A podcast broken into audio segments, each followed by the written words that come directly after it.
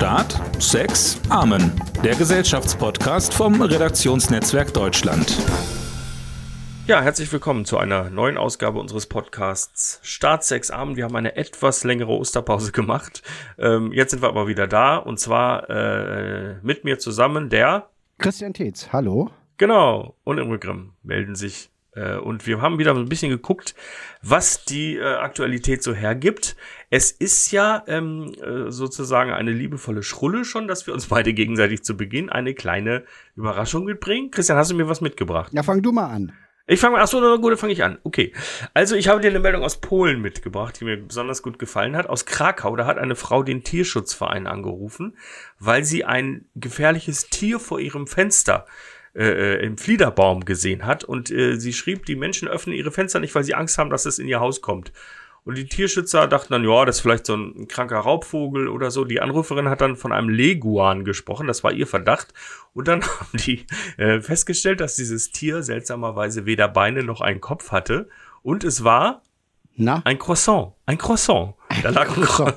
ja, da lag ein Croissant im Baum und ja. die hatten also zwei Tage lang Schiss vor diesem, vor diesem Croissant. Und äh, das hat mir doch sehr gut gefallen. Also ich habe äh, nur gedacht, ähm, also ob Gebäckangst, Gebäckphobie vielleicht irgendwie ein Krankheitsbild sein könnte. Foben Homburger, der DPA-Nachrichtenchef, hat äh, zu der Meldung getwittert, 72 Jahre mussten wir auf die Kombination der Substantive Tier, Baum und Croissant in der Überschrift einer DPA-Meldung warten. Das hat mir gut gefallen. Also der gefährliche Croissant aus Polen. Was hast du mir mitgebracht? Äh, fast ähnlich. Also es hat äh, eine quasi, ich weiß nicht, ob du das gesehen hast, ein riesiger Varan. Varan? Hat ein Varan, das ist ja quasi, das ist ja so, eine, so ein Leguan in groß, ah, kann äh, man sagen. So, okay. Tierschützer, Tier, Biologen werden uns köpfen, aber so soll es sein. Wahrscheinlich äh, ist das auch nicht so, aber das sieht irgendwie auch aus wie so ein übrig gebliebener Drache. Halt. Für, ja, für, das verstehe ich. Das ist meine Sprache. Ja. Es ist auf jeden Fall ein Reptil. Ja. Und das ist, es hat sich äh, in Thailand hat sich das, ähm, da hat sich in so einem Supermarkt verirrt ja. und ist da auf so ein Supermarktregal geklettert. Der war, ist 1,80 Meter lang Du musst dir vorstellen, da kommt, also du bist im Supermarkt und dann kommt da so ein 1,80 Meter langes Tier. Ja.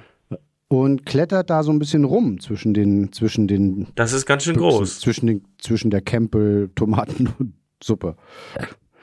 Und ähm, das ist ganz schön gewaltig, wenn man sich das anguckt. Äh, ich habe ein bisschen Schiss gekriegt, als ich das gesehen habe und ähm, dachte, das muss ich dir erzählen, damit du es dir nochmal anguckst, falls es dir noch nicht angeguckt hast. Aber an deiner Reaktion merke ich, du hast es dir noch nicht. Ich habe es mir noch nicht angeguckt. Ich glaube aber, ich könnte mir vorstellen, dass ein Varan im Supermarkt seit der äh, erfolgreichen, seit, seit Serien von Game of Thrones oder so, die Leute gar nicht mehr so sehr elektrisiert, weil sie einfach vollkommen, gerade im Lockdown, vollkommen in dieser Fantasy-Welt aufgegangen sind und sagen, okay, ja. das ist jetzt also, mh, alles klar. Ich, also ich, ich könnte mir vorstellen, dass das vielleicht auch den ein oder anderen gar nicht hat stutzen lassen, weil er so gefangen so. ist in dieser Parallelwelt, dass er denkt, das ist ja. normal, dass ein Drache im Supermarkt in den Supermarkt geht. Ach so, weißt ja, du? dass er so ein bisschen aus seinem Second Life gar nicht rauskommt. Richtig, quasi. so dass er denkt, das ist so eine Bestätigung seiner kleinen Welt, wo er denkt, ah ja, okay, ja, jetzt sind die auch im Supermarkt. Na ja, gut, klar, ich hab die ja eh so, also ich Drachen sind doch sozusagen die die die Ungetüme der Stunde und es gibt ja auch Liebedrachen, haben wir ja gelernt. Also der kleine Drache Kokosnuss zum Beispiel ist ja ein lieber Drache, ja. kein Fressdrache, oh. ne? Oder auch Grisou. Grisou, Wir, ja. Die Älteren erinnern sich. Oh, der Grisou, der kleine Drache, der Feuerwehrmann werden möchte. Ja, siehste, genau. Oder ähm, bei den Wawuschels gibt's doch auch, ja, gibt's doch auch Drachen. Bei den was? Die Wawuschels. Die Wawuschels haben grüne Haare und leben in einem Berg, in einer unterirdischen Höhle, Höhle und es sind so eine Familie, die gern Marmelade isst. Und äh, dann macht's Bumm in deren Berg. Und da haben sie unheimlich Angst vor und die beiden mutigsten Wawuschelkinder gehen dann los und gucken nach äh, was das, was da immer Bums macht. Ich spoiler jetzt mal nicht. Aber es ist ein sehr ist ein, liebenswertes Kinderbuch. Ja, kind, entschuldige Möte. So. Wie, wie klingt das denn? Verwuschelst die Marmelade. Netflix-Serie. Ja. ich glaube, Netflix würde inzwischen aus jedem Stoff 40 Teile machen, weil sie, weil der Markt für äh, Fiction so mhm. leergefegt ist, dass die Verwuschels echt eine ja. Chance haben. Ich glaube, es war Christine Nöstlinger. Ich bin aber nicht ganz sicher. Ach Oder ja, das sind ja auch ganz wunderbare Bücher ja. gewesen. Das musst du jetzt nicht googeln. Ich google das mal eben. Also Machst du? Ja, ich will das wissen okay. jetzt, ja. Ich erzähle dir in der Zwischenzeit, äh, dass ich überlegt habe, ob Varan nicht auch sozusagen der neue Volkswagen heißen kann. Der, der Volkswagen v Varan. Der neue VW Varan ist auf dem Markt. Super, finde ich total gut. Oder? Iri Oder so ein Bundeswehrpanzer. Oder der VW die, die heißen ja auch immer nach Tieren. Ja, vielleicht auch nach ja. Wawuschels. Also der VW Wawuschel würde mir auch gut gefallen. also das Buch ist von so Irina Korschunov. Ich habe mich vollkommen ah, verhauen. Ja, ja. Irina Korschunov, äh, aber auch toll. Da hatte ich auch mal ein Lieblingsbuch. Das war, oh, wie hieß das denn? Unugunu. War das Unugunu? Wenn das Unugunu Genau, kommt. das ist auch Irina Korschunov. Ja, herrlich. Damals, ja. als, als wir noch, als wir uns noch So, jetzt haben wir keine, keine zehn Minuten schön. gebraucht und sind in unserer Kindheit gelandet. Das, äh, das ist so ein alte Männerphänomen, glaube ich. also, äh, apropos Kindheit, ne? Also, wir hätten uns ja wahrscheinlich in unserer Kindheit niemals erträumen lassen, dass wir nochmal so eine riesige Impfaktion miterleben. Ne? Also wir haben ja schon einige, wir sind ja in dem Alter, im Gegensatz zu den jüngeren Hörern, die. Klingt, klingt jetzt klingt nicht so altväterlich, ist ja furchtbar. Herrgott. Nein, aber die Pockenimpfung. Onkel Christian also, erzählt ne, jetzt mal ja, von früher. Ja, also früher. Früher, als wir kurz nach dem Ende der Pest alle geimpft wurden, 1342, da war schon mal so viel los. Nein, aber äh, impfen. Ähm, bist du schon geimpft, Imre? Ich bin tatsächlich. Darf ich dich das fragen? Das darfst du. Das ist nicht persönlich. Äh, ich habe ja schon darüber geschrieben, dass ich schon geimpft bin. Das war doch relativ öffentlich. Ähm, Ach so. Ich bin geimpft. Ich bin tatsächlich geimpft, einfach weil mein äh, lästiger Diabetes jetzt mal zu irgendwas Nütze war. Also der ist ähm, sozusagen im Moment schlimm genug, um mich in Gruppe 2 zu hieven. Mit Ach und Krach. Ja. Und daher habe ich eine medizinische Indikation und war im Impfzentrum und habe mich impfen lassen. Jedenfalls für die erste Impfung, die ist schon erledigt. Und ähm, das war bizarr. Was hast du denn gekriegt? Ich habe das gute Zeug gekriegt. Ähm, ich habe also, ähm, ich habe BioNTech gekriegt. Ich habe den Arzt ah. das auch gefragt, äh, was gibt's denn heute? Was gibt's denn heute Gutes? Habe ich den gefragt und er sagte äh, ganz stolz Biontech. Das war, äh, das merkte man richtig, dass er etwas ja. erleichtert darüber ist, dass im Impfzentrum hier Biontech verimpft wird, weil das den Gesprächsbedarf pro Patient erheblich verkürzt einfach. Ne? Also die müssen nicht so viel quatschen. Ja. Ich musste aber trotzdem, ich habe an sieben in diesem Impfzentrum an sieben Countern gestanden. Ich habe drei Unterschriften geleistet und ich habe eine Stunde gebraucht, obwohl niemand da war außer mir. Das heißt allein der Vorgang der Formularprüfung durch staatlich bestellte Formularprüfer, die an den Formularprüfungsstationen praktisch meine Formulare prüften, allein das dauerte, mhm. weil es tatsächlich siebenmal passierte.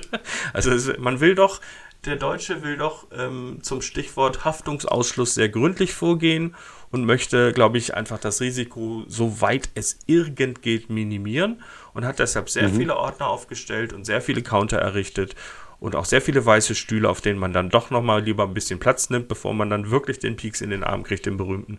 Also das war, mhm. das war zwar alles sehr freundlich und auch sehr gut organisiert, aber es war doch erheblich umständlich. Also weißt du denn schon, wann die Geräte geliefert werden, die du gekauft hast?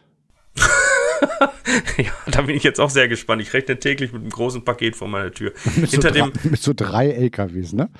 Ja, genau. Die rollen hier dann Waschmaschinen sind da ja Grimm. Sind sie? Jawohl. Ja da waren, das Lustigste war eigentlich das erste gleich das Schild, da saßen so zwei junge Herren direkt am Eingang der Messehalle 26 hier in Hannover und da, äh, die hatten, die saßen da wie die Zöllner hinterm Kofferrollband, weißt du, so hinter so Glasscheiben in so kleinen Kaputzchen und die hatten ein Schild gemalt mit Hand, hier bitte nichts vorzeigen, mit Smiley. Also alle Leute rannten mit gezückten Zetteln auf sie zu, wahrscheinlich seit Wochen. Und ähm, sie haben dann dieses Schild gemalt. Es war dann aber die einzige Station, an der man nichts vorzeigen musste. Also gleich die erste. Und warum saßen die Das da? ist eine wirklich gute um, Frage. Um zu sagen, dass man nichts vorzeigen Nein, sie haben, ähm, die haben dich aufgeteilt in den Bereich Blau und den Bereich Rot zur, zur Anmeldung. Es gab ein. Jungen und Mädchen? genau, genau, das Impfzentrum ist durchgegendert, natürlich. Also Männer und Frauen werden nicht gleich geimpft. Hör auf.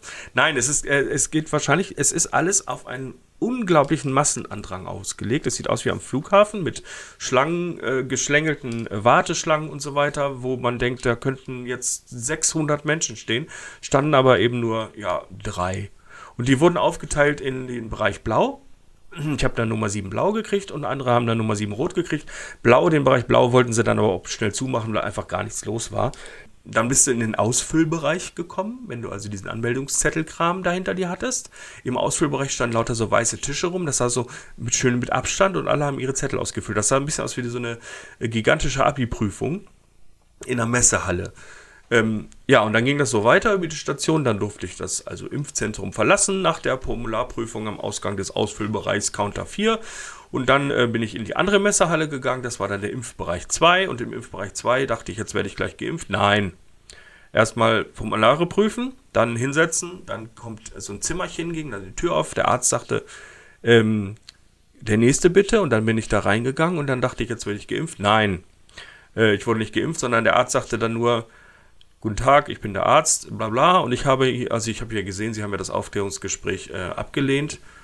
War so ein bisschen, es klang jetzt nicht beleidigt, aber so doch er hätte, glaube ich, doch gerne noch ein bisschen sozusagen seinem Leben in diesem Moment einen Sinn verliehen. Ich glaube, denn das Impfen machen gar nicht die Ärzte, das machen die Arzthelferinnen. Wieder eine Station weiter. Wieder ein weißer Stuhl, wieder hinsetzen, wieder warten. Mhm. Aber warum hast du denn das Beratungsgespräch, die Bedienungsanleitung Weil ich so unfassbar viel schon gelesen hatte über mRNA-Impfstoffe und Co., dass ich das Gefühl hatte, ähm, es kann nicht, es kann nichts Neues dabei sein. Hatte dann aber dann überraschenderweise doch äh, eine Frage.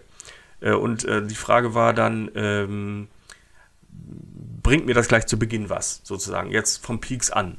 Und das hat er dann so erklärt, dass sich der, der Impfschutz, äh, die Immunisierung praktisch über zwei bis drei Wochen jetzt aufbaut und dass es aber schon dann was bringt. Der zweite Peaks dann nur noch sozusagen für die letzten paar Prozent ist, die, äh, die noch fehlen zum, zur statistischen Wirksam äh, Wirksamkeit sozusagen. Ja, und dann habe ich, ähm, dann saß ich dieser Arzthelferin gegenüber und dann ist dann der berühmte Moment gekommen, ein kleiner Stich für einen Menschen, ein großer Schritt für die Menschheit sozusagen, die, die, die Frontstation mhm. äh, gegen die äh, Pandemie. Äh, sie fragte dann, Sie sind so jung. Und da, da dachte ich, doch, der Tag hat sich doch gelohnt, weil das hörst du dann doch nicht mehr so oft mit 47 Jahren. Aber im Vergleich zu den Impflingen um mich herum war ich natürlich ein ganz junger Hüpfer sozusagen. Und das. Hat sie das so gesehen? Äh, also hat sie sich dich angeguckt oder hat sie vorsichtshalber doch nochmal in den Personalausweis geguckt? sie, hat, sie hat mich als jung identifiziert, ohne in die Akten zu sehen. Herr Tetz. Und, äh, und dann habe ich. Herzlichen Glückwunsch. Und dann habe ich gedacht, tja, ähm, bin ich jetzt erleichtert? Und ehrlich gesagt bin ich das nicht gewesen. Also manche Impflinge haben so ein äh, so ein Glücksgefühl äh, beschrieben, aber es, es, ist ja kein Heroin, was du da in die Vene kriegst, sondern das ist ja nur ein Impfstoff.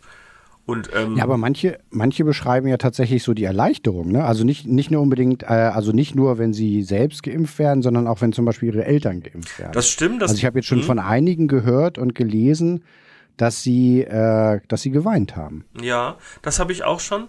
Äh, das habe ich aber nicht und ich hatte auch, als meine Eltern geimpft wurden, nicht so ein Gefühl. Vielleicht ist es einfach so, dass meine Seele sich an so ein Dauergrummeln der Ungewissheit so sehr gewöhnt hatte, dass das jetzt nicht einfach schlagartig verschwindet. Es gibt ja diesen äh, diesen Satz von, ähm, von einem berühmten Virologen aus Amerika, ich habe den Namen gerade nicht parat, der sagte, Pandemien beginnen meistens mit einem Knall und enden dann schleichend. Und ich glaube auch, dass diese Anspannung, die du ja doch irgendwie in dir hast, jedenfalls bei mir ist das so, äh, diese praktisch, äh, diese Verirrungen oder wie soll ich sagen, Verwirbelungen des Geistes äh, in dieser Zeit sich erst nach und nach verabschieden werden. Mhm. Ähm, und das äh, finde ich, das Ding ist noch lange nicht ausgestanden, nur weil ich einen Pieks im Arm habe. So. Und auch für mich nicht, mhm. weil es einfach ja doch noch unglaublich viel beeinträchtigt und, und äh, so. Und da kommen wir dann zu dem Stichwort Impfneid.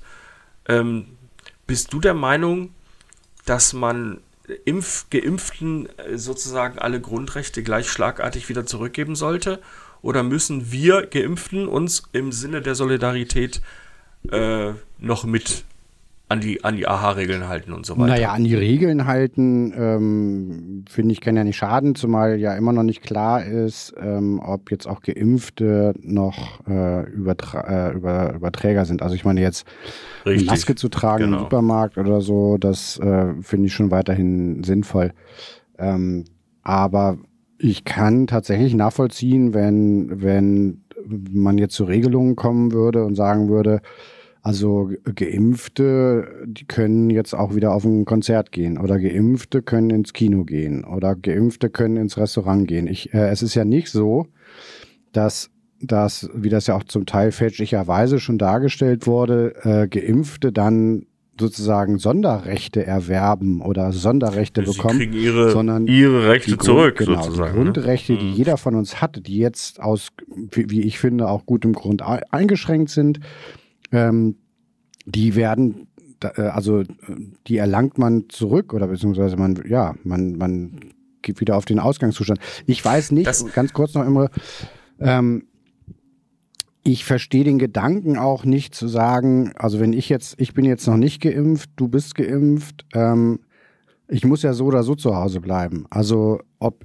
äh, ob ich jetzt, äh, ob du jetzt ins Kino gehst mit deiner Impfung oder nicht, hat für mich ja keinen kein Nachteil. Also es hat höchstens einen Vorteil, weil du mir vielleicht erzählen kannst, dass du einen schönen Film geguckt hast.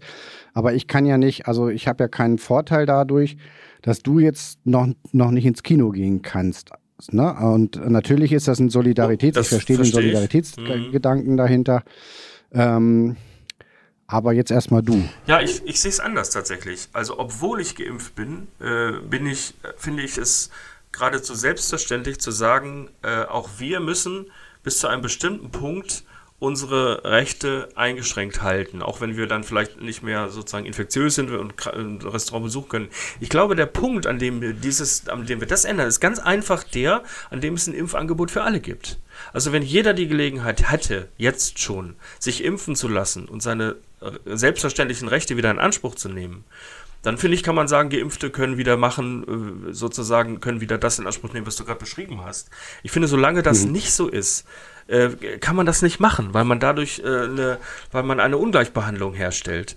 Denn es kann ja jemand, der geimpft werden will, kann ja nichts dafür, dass er das noch nicht ist. Also die Entscheidung liegt nicht bei ihm.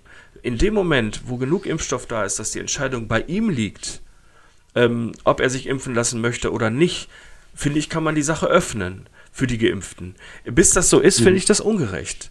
Einfach weil da gehst du gehst an einem Restaurant vorbei, hättest voll Bock äh, da reinzugehen, dann sitzen aber jetzt nur 17 Geimpfte äh, und äh, die natürlich hast du nicht direkt was davon, dass die dann nicht essen gehen dürfen.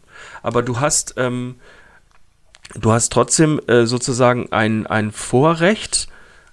Also wenn du die Nettosumme der Rechte siehst, die jeder hat, hat ein Geimpfter dann wieder mehr Rechte, natürlich selbstverständliche Rechte, aber mehr als ein Nicht-Geimpfter. Und ich finde, solange die Wahlfreiheit nicht da ist, ich will mich jetzt impfen lassen, nämlich morgen, solange finde ich, müssen auch wir Geimpften uns da zurückhalten. Äh, das ist mein, das ist mein Gefühl. Also es gibt natürlich dieses, was tun, wenn der kleine Impfneid kommt und so, ne? Das ist ja gerade so, Impfneid ist ja gerade so das, ja. das Stichwort. Es gibt da so eine Umfrage vom Stern, äh, dass 40 Prozent der Ungeimpften die Geimpften beneiden. Und, und interessanterweise ist es, gibt es dabei ein Ost-West-Gefälle, fand ich total spannend. Die äh, Befragten im Osten, hm. da sind nur 29 Prozent neidisch, im Westen sind 42 Prozent. Und Männer ja. sind 43 Prozent neidisch, Frauen nur 37. Gut, das hätte ich jetzt ungefähr so erwartet, dass Männer äh, grummeliger sind und sagen, ich will aber auch. Und Männer und Frauen mhm. vielleicht tendenziell etwas geduldiger. Ähm, aber das ist, ein, das ist ein interessanter Neid, weil am Anfang war, war diese Pandemiegeschichte für alle gleich. Da waren alle gleichermaßen betroffen. Und jetzt gibt es eben dieses knappe Gut Impfstoff, äh, wahnsinnig begehrenswert und da fragt sich dann der ein oder andere, wieso der und ich nicht. Und diese Ungleichheit, die sorgt ja auch für dieses Murren, was wir gerade alle so anstrengend finden, dieses mütend oder wüte sein, wie man sagt, ne? Und ähm, mhm. dann stellst du die Kriterien der Verteilung in Frage und dann wird dir dieser Mangel bewusst. Und ich finde, solange es diese Ungleichheit gibt, nämlich die Tatsache, dass nicht alle geimpft werden können jetzt, Solange müssen sich auch die Geimpften, finde ich, zurückhalten. Einfach aus Fragen der Gerechtigkeit. Ja, also es, äh, man kann da man kann da Gründe für finden. Natürlich, also gerade so diese theoretische Diskussion der Gerechtigkeit äh, spielt da natürlich eine Rolle und das kann man äh, aus diesem Solidargedanken her so sehen. Ich finde aber, es ist ja nicht nur eine Zweierbeziehung jetzt zwischen dir und mir, mhm. sondern wenn man die Regelungen so treffen würde und sagen würde, Geimpfte dürfen jetzt schon wieder essen gehen, beispielsweise, bleiben wir einfach mal mhm, bei dem mhm. Beispiel, dann hat ja auch der Restaurantbesitzer was. Das stimmt. Mhm. Und äh, all die Bereiche, die jetzt äh, ähm, beklagen, dass sie, dass sie ihre Geschäfte schließen müssen, ähm, die, die zum Teil ja schon pleite gegangen sind, etc., ähm, die hätten dann wieder eine Chance, äh, zumindest erstmal so, so einen kleineren Start wieder zu haben. Und das, das gilt für Theater so ein Theaterschauspieler und einem Theater äh, an sich jetzt erstmal ist ja, also da wäre dann Publikum wieder oder Kino oder Konzerte. Also das ist, ähm, hat wie gesagt ja noch eine, noch, noch weitere Kom Komponenten. Und ich finde das Wort Neid, das nochmal als zweiten Punkt.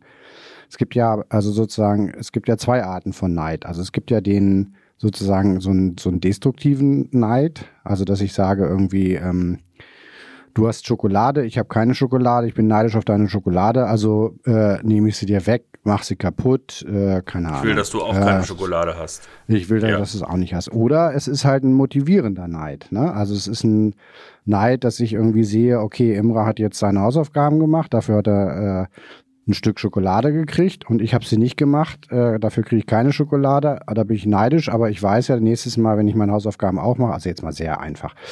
Und dieser motivatorische, dieser Motivationsaspekt, ähm, äh, Klar, du hast vollkommen recht. Es können jetzt noch nicht alle, es ist immer noch, es, es ist gibt keine Schokolade für alle. Es, ist das ja das Problem gerade? Schokolade ist knapp. Ja, aber nochmal, wir sind seit einem, seit mehr als einem Jahr in dieser Lage. Seit mehr als einem Jahr, mehr oder weniger mit, mit Wellenbewegungen können wir unsere Freizeit nicht gestalten, wie wir wollen. Wir können, also ist egal, ich muss das ja eigentlich alles erzählen. Ja, ja, ja, kennen wir ja alle, genau. So, äh, und wenn man so kleine Hoffnungsfenster hat und wenn auch erstmal nur für eine kleine Gruppe. Also ich, ich sag ja auch, also ich meine, man, ich, man könnte den Solidargedanken jetzt mal ein bisschen auf die Spitze treiben und sagen, denn, dann darf ich aber auch sagen, ich gehe nicht mehr in irgendein Spitzenrestaurant, weil sich das ja auch nicht mehr alle leisten können. Also es gibt ja immer Vorteile für manche. Wie auch immer ja, die das aussehen, stimmt. Ne? Und, und, ähm, und manche können sich mehr leisten und manche äh, äh, setzen auch andere Prioritäten und so weiter. Natürlich, wie gesagt, kann hat, hat ja. jetzt aber nochmal der noch mal der für mich entscheidende Satz. Ich habe nichts davon, wenn du jetzt auch weiterhin auf dem Sofa sitzen bleiben musst. Ist richtig, sehe ich, sehe ich auch so. Also seh, ich verstehe ich sozusagen, ich sehe es trotzdem noch anders, weil es hier nicht darum geht, ob ich mir ein besseres oder ein schlechteres Restaurant leisten kann oder einen besseren oder einen schlechteren Pulli, sondern hier geht es um eine existenzielle Geschichte. Äh, und äh, ich glaube, dass die, die Schäden, die, die Kollateralschäden, die so eine Gesellschaft nähme, wenn sie sich wirklich zerspalten würde in Geimpfte und Nicht-Geimpfte, ähm, die wären, glaube ich, größer als die wirtschaftlichen Schäden, die dadurch entstehen, dass sich äh, die äh, schreckliche Lage für viele Unternehmensbetreiber äh, noch etwas verlängert. Ich glaube das wirklich. Es würde. Weiß ich nicht. Das also, ist meine Überzeugung. Ich glaube, dass das, ja. ähm, dass wir uns das als Gesellschaft, dass wir diesen Versuch als Gesellschaft hm. nicht unternehmen sollten. Zu gucken, was passiert, wenn die Geimpften dürfen und die Nicht-Geimpften nicht und dieser Zustand über mehrere Monate geht. Das wird, glaube ich, äh, das würde einen das würde den Zerfallsprozess und die Vereinzelung doch erheblich beschleunigen. Das ist meine Befürchtung. Also, ja, also wie gesagt, ich glaube, man kann es, äh, man kann auch anders argumentieren. Man kann halt, wie gesagt, einfach zum Beispiel allen sagen, äh, du sorgst jetzt dafür, wenn du jetzt schon essen gehst, dass wenn ich dann auch wieder darf und geimpft bin, dass das Restaurant es überhaupt noch gibt. Ja, das ist schon Beispiel. richtig klar. Das Oder ist Ne, oder oder äh, wenn du sagst, der gesellschaftliche Schaden, natürlich ist der äh, ist das ist der groß, da muss man aufpassen, äh, da muss man gut argumentieren und gute Gründe finden. Auf der anderen Seite ist der Schaden, den jetzt vielleicht Menschen nehmen, weil sie die nächsten Monate auch noch nicht raus können und nicht ins Restaurant. Oder positiv gesagt, also diejenigen, die vielleicht jetzt dann geimpft sind und jetzt schon wieder raus können, indem sie nämlich was unternehmen, denen geht es danach besser, denen geht es psychisch besser. Ja, das erhöht ja nur so den, das ist ja richtig, aber das erhöht natürlich ja. den Neid. Also das ist sozusagen die, ja. äh, denen geht's besser, die sagen, ja, wieso, was ist denn, Pandemie gar nicht mehr so schlimm, alles gut und, und, und zwei Drittel der Bevölkerung sagen, ja toll, für euch geimpft, herzlichen Glückwunsch. Es ist, es ist aber, das Ding. Aber ist jetzt, hm? ist mein Neid wichtiger? Also ist jetzt sozusagen mein Neid äh, wichtiger äh, und höher anzusiedeln äh, oder vielleicht die Depression, um es jetzt mal, oder naja, die, die schlechten seelischen Zustand und so, die diejenigen ja. haben, weil sie jetzt immer noch nicht äh, äh, in Restaurants, Kinos, Theater gehen können. Das ist doch schön, wenn es Menschen gibt. Also das, das ist ein so, Solidargedenke, so wie ich Christian, denke, so denkst schön, du. Aber so denkst du. Ich glaube, Menschen äh, sind sich der Tatsache, dass ihnen selber nichts weggenommen wird, wenn ein anderer mehr Privilegien genießt, hm. aus welchen Gründen auch immer, nicht besonders bewusst. Das funktioniert nicht sehr gut. Das siehst du zum Beispiel, ich habe jetzt auch ein bisschen ein großes Beispiel, aber sagen wir, äh, sagen wir mal an der, an der Homo-Ehe oder so, äh, den, äh, dem sozusagen der Ehe, der, der, demjenigen, der die Ehe zwischen Mann und Frau sozusagen als normal empfindet, wird ja nichts weggenommen, dadurch, dass sich auch Mann und Mann verheiraten dürften. Aber so empfindet er das nicht. Es wird ihm was weggenommen, nämlich seine Selbstverständlichkeit oder sein Weltbild oder ein, ein Stück von seinem, seinem Selbstverständnis. Und das finde ich, es gibt dazu zu diesem Neid, dass man eigentlich, äh, da gibt es ein sehr schönes Zitat, man will nicht nur glücklich sein, sondern man will glücklicher sein als die anderen. Und das ist deshalb so schwer, weil wir die anderen für glücklicher halten, als sie tatsächlich sind. So, das heißt, ja, du weißt, was ich damit ja, sagen will. Ich, ich weiß, was ich damit, ich weiß absolut, was du damit sagen willst. Die Frage ist doch aber, welche, Vol welche Schlussfolgerung zieht man daraus? Sage ich jetzt, um jetzt bei deinem Beispiel zu bleiben mit der Homo-Ehe, sage ich, naja, weil es sozusagen den heterosexuell Verheirateten nicht passt und die das Gefühl haben, ihnen wird was weggenommen, äh, lassen wir das? Aha. Oder sagt man, oder sagt man, mhm. passt mal auf, äh, genau, euch wird ja nichts weggenommen, denkt doch bitte drüber nach. Und natürlich äh, mhm.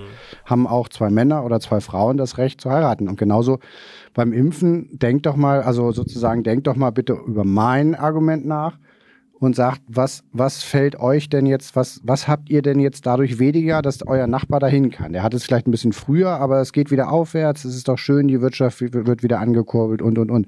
Also Argument, so funktioniert es auch in der, in der Demokratie, in der freien Gesellschaft, Argumente zum Nachdenken anregen, äh, sozusagen Denkangebote machen und, und nicht zu sagen, äh, ja, die, da so viele denken jetzt aber so und jetzt äh, deswegen machen wir das nicht. Also das finde ich eine falsche Schlussfolgerung. Ja, ich, äh, wir, wir drehen es jetzt etwas im Kreis, weil wir, es wiederholen sich die Argumente. Ich glaube, dass mit der Homo-Ehe funktioniert es nicht so wie mit dem Impfstoff, weil bei der Homo-Ehe äh, noch. Du hast damit angefangen. Ja, ich hatte ja schon gesagt, das ist ein etwas zu großes Beispiel für diesen äh, Vorgang. Aber ich glaube, äh, wie gesagt, wir wiederholen es jetzt. Ich glaube, dass die, ja. ähm, dass bei der Impfdebatte und Nicht-Impfdebatte äh, dass ich sehe es nach wie vor so, dass auch die Geimpften sich äh, sozusagen zurückhalten sollten im Sinne des, äh, ich will nicht sagen Betriebsfriedens, aber im Sinne der mhm. Gerechtigkeit. Ja, das ist so. Und ich glaube, es ist ein etwas zu hoher Anspruch. Es ist ein guter Anspruch, den du hast an die Leute. Die müssten doch eigentlich in der Lage sein zu verstehen, dass ihnen nichts weggenommen wird und dass alle was davon haben, auch wenn sie jetzt direkt nicht davon profitieren. Ich glaube, Menschen sind so nicht. Also ich, ich glaube, das fällt, fällt vielen wahnsinnig schwer, ähm, sich da zu begnügen und zu sagen, ja gut, ist ja auch gut für den, äh, wenn es regnet, ist auch schön für den Bauern, aber ich will eigentlich nicht, dass es regnet. Ich finde Regen eigentlich scheiße. Und, äh, und die, die, Landwirte freuen sich dann, aber das ist mir jetzt gerade egal. Ich will jetzt gerade spazieren gehen und jetzt gerade regnet es. Ja, wobei man dann auch nochmal unterscheiden könnte zwischen, habe ich einen Nachteil oder habe ich nur keinen Vorteil. Ja, aber das ist ein, das ist ein komplexer Vorgang, den glaube ich, den, den, den du sozusagen nicht jedem erklärt ja, hast. Aber ich bin, also ich bin guter Dinge, dass man zumindest das Angebot, äh, das Argument, Argument, Angebot machen sollte. Und dann gucken sollte, klar, wenn es dafür keinen Konsens gibt, dann, dann sollte man es auch nicht machen. Aber ich glaube auch nicht, dass man die Flinte gleich ins Korn werfen sollte. Aber ich glaube, wir haben jetzt auch ja. die Argumente ich ausgetauscht. Glaube, genau. Also ich habe die Hoffnung, dass sich das Thema Impfen halt sowieso in einigen Monaten äh, dann erledigt hat, wenn nämlich genug Impfstoff für alle da ist und dann sowieso sagen kannst, du willst auch wieder ins Restaurant, bitteschön, habe ich eine gute Idee, dann lass dich impfen. Ne? Absolut. So. Also, ähm, apropos Rechte. Ja. apropos Gerichte. Grundrechte. Der Berliner Mietendeckel verstößt gegen das Grundgesetz. Also die tolle rot-rot-grüne Idee, wir deckeln mal die Mieten, damit das Wohnen in der Metropole nicht zu teuer wird, zerschellt am, äh, am Bundesverfassungsgericht, das nicht gesagt hat, die Mieten in Berlin sind völlig okay und dürfen gerne weiter steigen, sondern das nur gesagt hat, genau. das Land Berlin ist dafür nicht zuständig, sondern der Bund. Wie bewertest du das? Ja, also ich meine, das, äh, ich bin kein Jurist. Ich fand das jetzt äh, so in meiner laienhaften äh, Sicht erstmal formal juristisch nachvollziehbar, wenn es eine Bundesregelung gibt und eine äh, äh, Bundes, äh, einen bundesweiten Mietendeckel gibt, dann, äh, dass da jetzt das Land nicht nochmal sagen kann, äh, wir machen das anders. Auch wenn wir es jetzt in den letzten Monaten in anderen Bereichen ja anders erlebt haben, aber äh, das, äh, das eine ist ja nun Bundesrecht, das andere Landesrecht und das ist ja, hat ja auch alles seinen guten, guten Sinn. Ich glaube, ähm, dass äh, die Idee, Mieten zu deckeln, erstmal gut ist. Und zwar einfach deswegen, weil, äh, weil Wohnungen Grundrecht, wo, also Wohnen ein Grundrecht sein muss und äh, es nicht sein kann, dass, wie wir es in den letzten Jahren erlebt haben, Mieten ja nicht nur, nicht nur irgendwo in Berlin Mitte sondern ja auch in vielen anderen Städten und auch in Randbezirken und so weiter so gestiegen sind, dass, dass, dass, dass zum Teil sich Menschen eine Miete dort nicht mehr leisten können. Zum Teil ist gut, zum Teil ist gut, also, überhaupt zum Wohnen nicht mehr leisten können. Das kann überhaupt nicht sein. Die Leute geben äh, bis zu die Hälfte ihres Einkommens inzwischen für hm. Wohnen aus. Das gibt's doch gar nicht. Das kann nicht wahr sein. Und es gibt und es gibt und es gibt Investoren, da konnte man jetzt ja auch nachlesen, die, die sich Wohnungen kaufen, äh, die leer stehen lassen weil sie oder auch gekauft haben in den letzten Jahren, also jetzt ist es ja so sehr teuer, aber Wohnungen in den letzten Jahren gekauft haben, die über Jahre einfach äh, leer stehen lassen haben, haben sie vielleicht ein bisschen ab und zu mal ein bisschen durchgeheizt und saniert, damit es nicht schimmelt.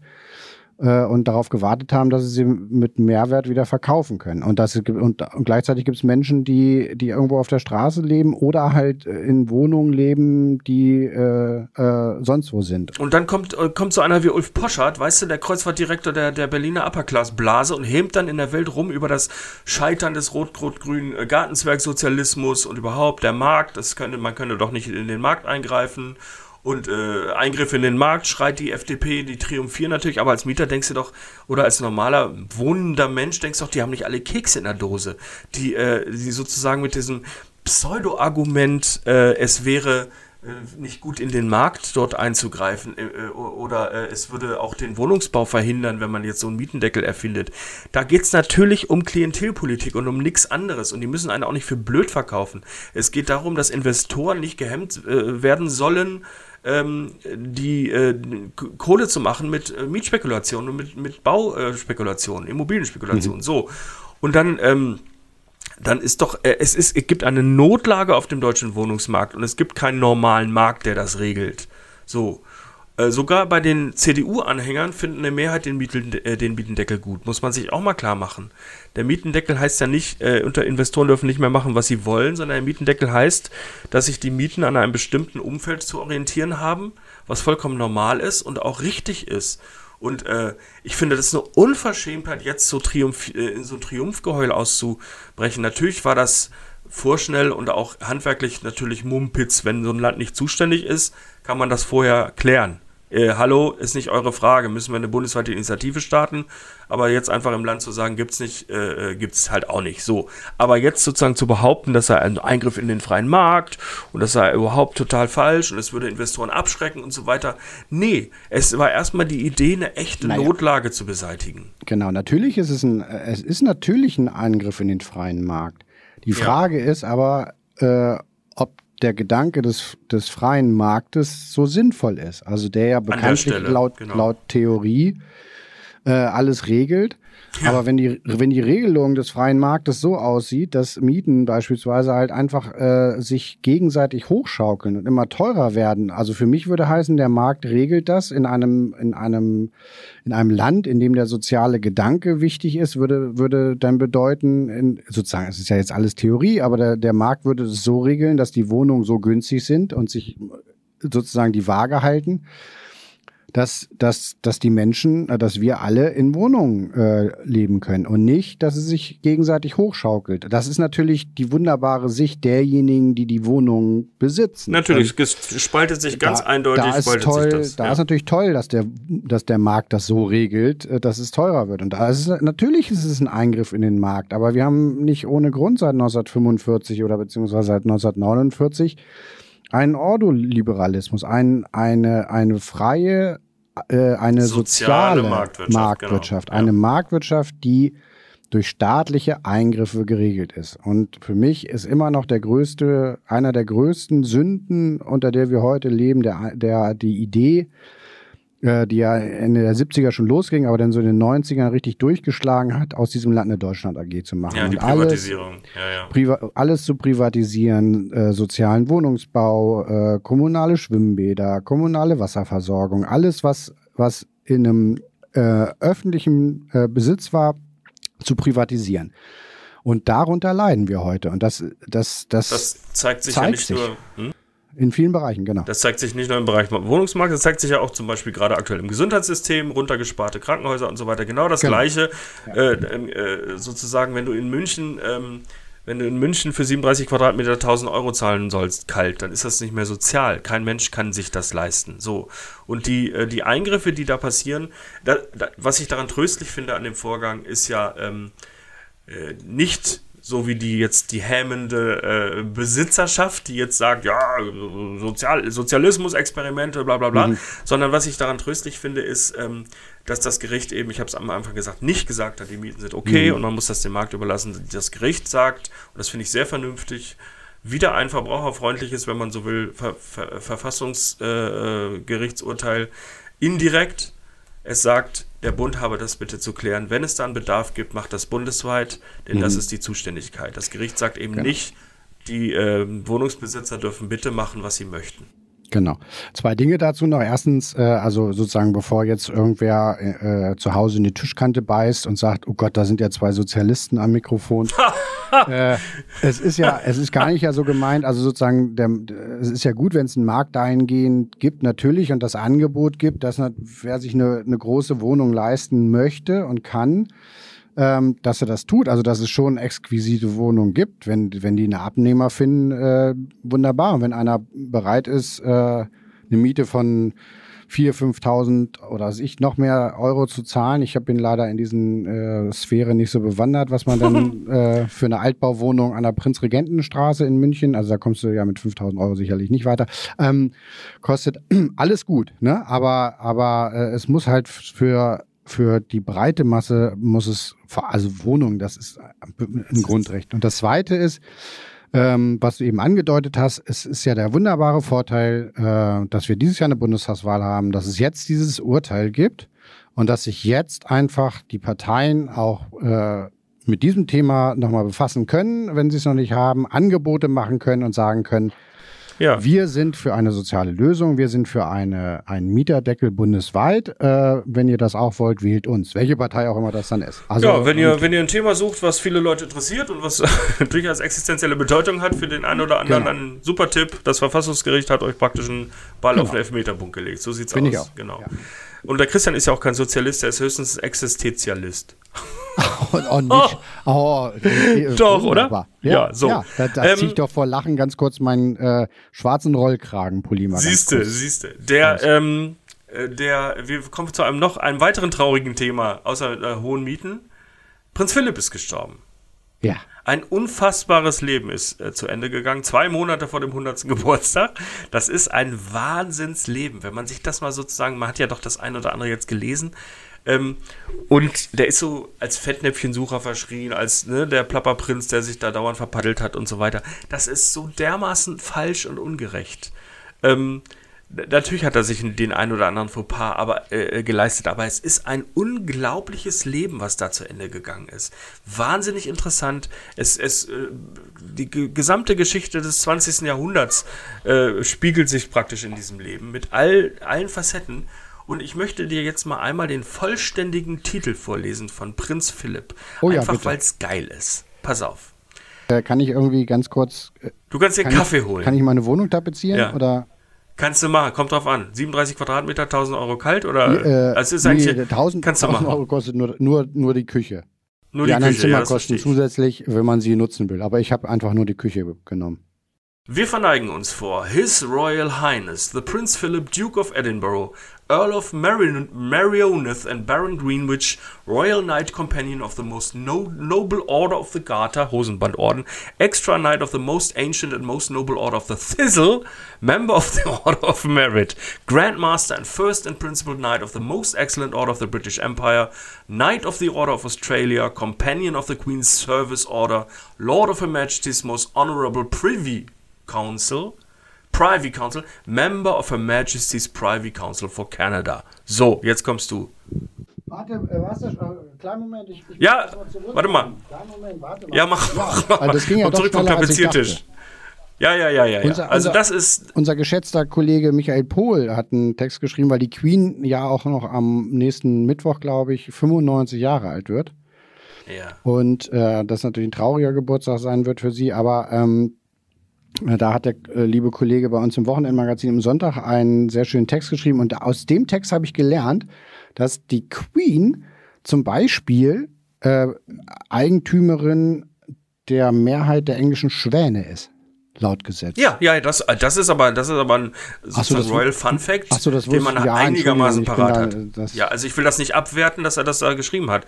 Aber es ist tatsächlich, äh, also dass er, dass ihr die Schwäne gehören, das ist ähm, ungefähr so äh, rum, wie dass sie 13 war, als sie ihn kennengelernt hat. Oder dass sie, äh, dass seine Schwestern nicht bei der Hochzeit damals waren wegen ihrer deutschen äh, ähm, Ehemänner und äh, solche Sachen. Und dass er, und das wusste ich nicht über ihn, vielleicht steht das da auch drin, dass er der erste, das erste Mitglied eines britischen Königshauses war, das im Fernsehen interviewt wurde. 1961. Ähm, Wer jetzt? Die Queen also er war oder Prinz? Philipp. Philipp. Ich bin jetzt bei Philipp, ja.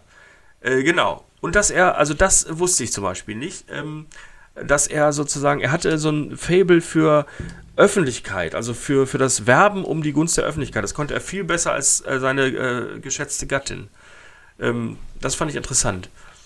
Ich weiß gar nicht, in wessen Besitz die Schwäne übergehen, wenn die Königin dann auch mal irgendwann stirbt, aber wahrscheinlich doch dann an Charles. Ja, ja, es ist immer der König. Oder die Königin. Ne, der Schwanengesang. Der Schwan, ja. wenn ein Schwan äh, singt.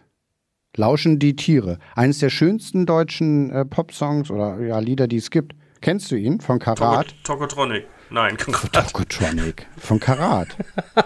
Ich muss ja, jedes nee, Mal, ich, ich muss, ja. ich muss gestehen, ich muss immer noch nach 30 Jahren oder wie lange ich, oder 40 Jahren, wie lange ich den, äh, das, den Song kenne, äh, ich habe immer noch ein Tränchen im Auge, wenn ich ihn mal wieder höre. Es gibt solche Lieder. Es gibt solche Lieder. Bei mir ist es, muss ich gestehen, ist es der Weg von Grönemeyer. Ich weiß, wir klingen wie zwei alte Männer, aber es ist tatsächlich ja. so. Karat und, Karat und Grönemeyer. Aber, aber ähm, sag mal, ja? Das ist mal so. Nee, du.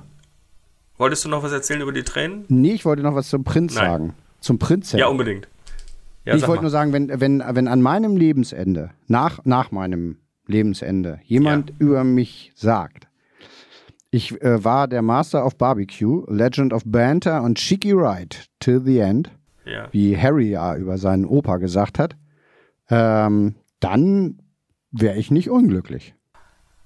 Es gibt eine, ähm, was ist das überhaupt für ein Gebor da oben, Christian? Ach, die bauen da, über dir ähm, bauen die was. Ich bin, ich bin, ja. weil du wieder, weil du, weil du schon wieder so, so, so viel erzählt ja, hast. Entschuldigung. ne?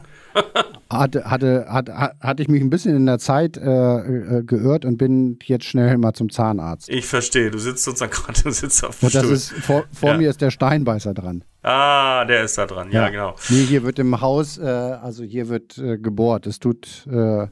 tut uns Sehr leid, wenn es jetzt mal durchdröhnt. Aber wir kommen jetzt auch gleich zum Ende. Insofern genau. Äh, ist es hoffentlich nicht mehr so lang. Ein, ein Fernsehtipp sozusagen noch. Es gibt eine fantastische Folge von uh, The Crown, der, der Royal-Serie bei, bei, bei Netflix, äh, wo Prinz Philipp eine Midlife-Crisis entwickelt angesichts der Mondlandung. Er ist also vollkommen hingerissen von der Erhabenheit des Augenblicks und der Größe dieser Mission und dann sitzt er und äh, glaubt, dass das sozusagen die, die Fähigkeit des Menschen äh, äh zu großem äh, irgendwie an ihm vorbeiginge in seiner Rolle. Das ist sozusagen das Thema der, der Folge. Und dann sitzt er tatsächlich vor den drei Astronauten, Neil Armstrong, Buzz Aldrin und äh, Michael Collins, und ähm, spürt Enttäuschung. Denn die drei sind außerstande, das zu formulieren, was er da äh, erlebt hat, im innerlich sozusagen durchgemacht hat. Er hatte sich da irgendwie so eine Art Katharsis erhofft und, und auch Läuterung und jawohl, äh, Prinz Philipp, äh, wir erklären jetzt mal sozusagen, die, was wir da Großes geleistet haben. Aber das sind drei, das sind drei Kampfpiloten gewesen, die konnten das nicht. Die haben das gemacht, was man ihnen aufgetragen hat, die haben das sehr gut gemacht, aber die waren nicht in der Lage, sozusagen die transzendentalen Zusammenhänge dessen, was sie da erlebt haben, irgendwie zu artikulieren. Und das enttäuscht ihn so, dass das eine Krise bei ihm auslöst. Das ist ein wahnsinnig schöner Aufhänger für so eine Geschichte. Es ist aber nicht wirklich historisch, muss man sagen. Also was historisch ist, dass äh, bei dem Treffen äh, Neil Armstrong, glaube ich, der Queen ins Gesicht genießt hat aus Versehen. Das ist historisch. Hauptsache, Hauptsache er ist rückwärts gegangen. Aber genau, aber dass Philipp das jetzt sozusagen bei Philipp eine dicke Krise ausgelöst hätte, ist äh, nicht verbürgt. Was aber verbürgt ist, ist, dass jetzt bei der Hochzeit das Tragen von Militäruniformen nicht erlaubt ist, hat die Queen beschlossen, gegen den Willen von Philipp. Eine sehr Aha. diplomatische Entscheidung, weil ähm, zwei enge Familienmitglieder in Zivil erscheinen müssten. Inzwischen eine große, ein schamvoller Vorgang, den man ihnen ersparen will. Das ist nämlich einmal Harry, der sich ja selbst entbunden hat von seinen Pflichten. Und es ist auch Andrew, äh, bei ja. dem es extrem umstritten wäre, ob er in dieser Uniform noch auftreten darf, nach dem Ärger um die Vorwürfe um, muss man ja ganz vorsichtig formulieren, Vorwürfe um äh, sexuellen Missbrauch von Minderjährigen. Jetzt am Samstag wird die Beerdigung sein und ich gucke mir das an. Ich gucke mir, das, äh, guck mir das flächendeckend an. Du auch? Äh, nein. Ach komm, Pomp and Circumstances. Ich mag diese, diese Faschings. Äh, ja, ich gucke mir, das, guck mir das hinterher in der Mediathek an, wenn ich vorspielen, wenn ich vorspulen kann. Also zu den entscheidenden Themen. Ja, okay, das verstehe äh, Sachen ich. und ja, so, genau. Dann ähm, haben wir zum Schluss eigentlich ja nur noch einen Hinweis, oder, Imre? Ja, einen wichtigen Hinweis. Ja. Für uns ist der wichtig. ja. ja. Sag mal. Ja, es gibt, äh, äh, es gibt gute Nachrichten vom Deutschen Podcastpreis. Wir freuen uns wahnsinnig doll, dass wir in der langen Liste der äh, Podcast, äh, Casts sind, die Podcast, sich um. Ja. bewerben um den deutschen, den Publikumspreis beim deutschen Podcastpreis. Und wenn ihr Lust habt und wenn euch das einigermaßen gefällt, was wir treiben, wäre das wahnsinnig toll, wenn ihr äh, uns unterstützen könntet bei dem ähm, sozusagen einfach mit einem Klick auf unseren Podcast. Da gibt es eine Publikumsabstimmung im Netz unter www.deutscherpodcastpreis.de zum Beispiel. Und dort äh, gibt es äh, den Publikumspreis und da tauchen wir auf Start sechs Armen. Und wenn da ein Klick drauf, äh, wenn ihr da einen Klick drauf macht, dann hilft uns das enorm und wir fänden das total schön. Und wir würden uns sehr freuen. Da würden wir uns sehr freuen. Allerdings äh, ist das äh, nur noch bis zum 18. möglich. Das ah, ist der ja. Sonntag. Also, also, muss es schnell gehen, genau. Jetzt bis zum 18. April. Es muss schnell gehen, aber meistens ist das ja, das Internet ist ja schnell genug. Am besten einfach genau jetzt klicken. Das wäre super. Das genau, wäre einfach jetzt toll. Einfach bevor man jetzt äh, sozusagen was auch immer einschaltet oder ausschaltet oder Ein so, Klick auf ganz schnell nochmal ins Internet und da wären wir sehr glücklich. Das finden wir schön. Vielen Ansonsten, Dank. vielen Dank fürs Zuhören. Das war. Das war. Das war. Das war. Das war. Das war Folge 16 des Podcasts Staatsexamen. Ach, wie die Zeit vergeht. War, ja, Wahnsinn. Wir verabschieden uns bei euch und vielen Dank fürs Zuhören. Und wie immer gilt, wenn ihr was, äh, wenn euch was gefallen hat, immer her damit. Wenn euch was nicht gefallen hat, auch her damit. Und wenn ihr was hören möchtet zu einem bestimmten Thema, auch her damit. Vielen Dank. Es verabschieden sich Imre Grimm und Christian Tietz. Bis dann. Bis bald. Tschüss. Tschüss.